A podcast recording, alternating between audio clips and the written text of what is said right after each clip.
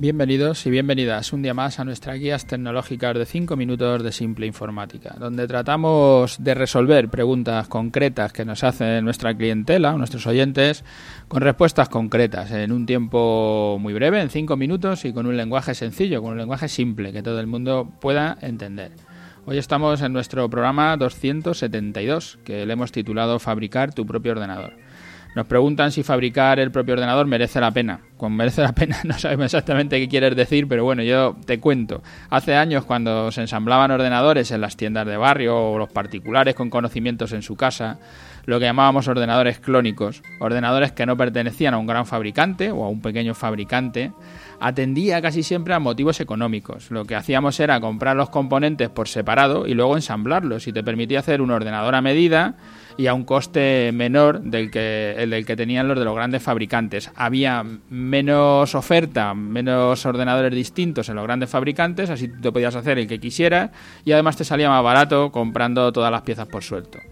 Todo esto ya ha cambiado mucho. Empezaron por igualarse los precios de los grandes fabricantes de HP, de Acer, de Lenovo, a los precios de, los clónicos o ordenadores construidos por piezas. Esta fue la razón principal para que se dejaran de fabricar los ordenadores en las tiendas pequeñas o, en muchas de las tiendas pequeñas.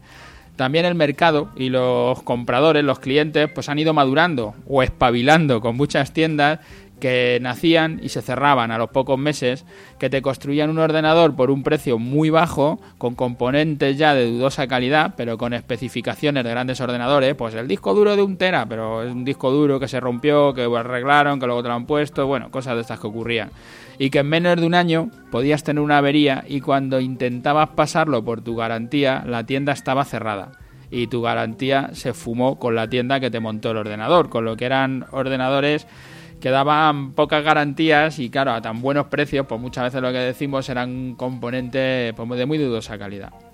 Además de muchos problemas de compatibilidades de tarjetas de vídeo con algunos problemas, o puertos de comunicación con impresoras o cualquier otro dispositivo que no conectaba, cuelgues inesperados en funciones cotidianas y muchos más errores que daban estos equipos ensamblados con componentes sueltos, sacados de distintos fabricantes y que nadie conocía su compatibilidad y es el que lo fabrica, la tienda que te lo ha montado, el que tiene que comprobar si es compatible o no es compatible, con la desventaja de no tener un equipo de ingeniería, ¿no? Son tiendas muy pequeñas que esté probando todos estos componentes ensamblados con aplicaciones, con hardware, además de que cambian los componentes casi cada semana buscando el mejor precio y, no preguntando mucho de cuál era la procedencia. Muchas veces lo que decimos, esas piezas que vienen del fabricante de HP que las ha tirado para atrás por algún motivo y en lugar de tirarlas, pues se la venden a estos ensambladores, ¿no?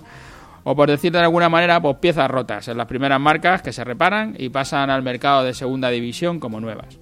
Con los ordenadores fabricados por los grandes fabricantes como HP o Apple, tienes la seguridad que lo compres en el corte inglés, lo compres en Amazon o, en la tienda debajo de tu casa, en caso de tener una avería, si el que te lo vendió cerró, siempre con tu factura podrás ir a cualquier distribuidor y que el fabricante te lo pasará en garantía.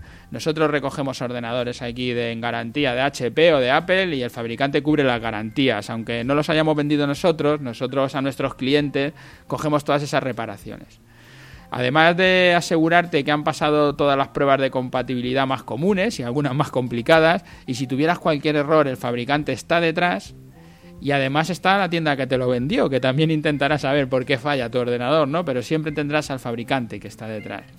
Pero han quedado algunos nichos, como ordenadores para gamer, ordenadores para gente que le gusta jugar, donde quieren configurar ordenadores con características muy concretas y ahora, con toda la información que hay en Internet, compran componentes de primera calidad, placas madres, micros, tarjetas de vídeo, discos duros y se fabrican ordenadores que no son baratos. Ahora ya la cosa no está en que me quiero hacer uno barato, sino que me lo quiero hacer muy específico. Lo que quiero son, pues, el no sé qué tarjeta de vídeo con no sé qué micro para que me juegue este juego que si no, no va a andar o cuando me doy la vuelta ya me han matado porque tengo que estar disparando a uno que no sé por dónde me viene.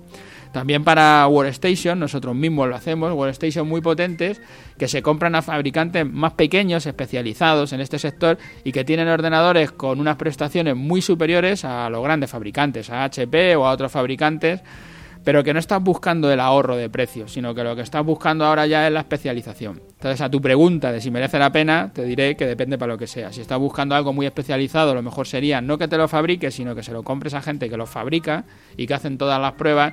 Y si estás buscando precio, creo que es un error. Que lo que tienes que hacer es comprar uno de las grandes marcas por todo esto que te he contado. Gracias a los que nos escucháis a diario por estar ahí, gracias a los que pasáis por las plataformas, tanto por iTunes como por iVoox, por dejarnos allí vuestras valoraciones, vuestros me gustas. Como ya os digo, estos días veo muchas descargas, pero veo pocas valoraciones, así que si me estáis escuchando, pasar y dejarnos una valoración que nos viene muy bien. Si tenéis cualquier pregunta, en nuestro formulario de contacto en simpleinformática.es nos, nos podéis dejar cualquier feedback, cualquier cosa que queráis contarnos. Hasta mañana.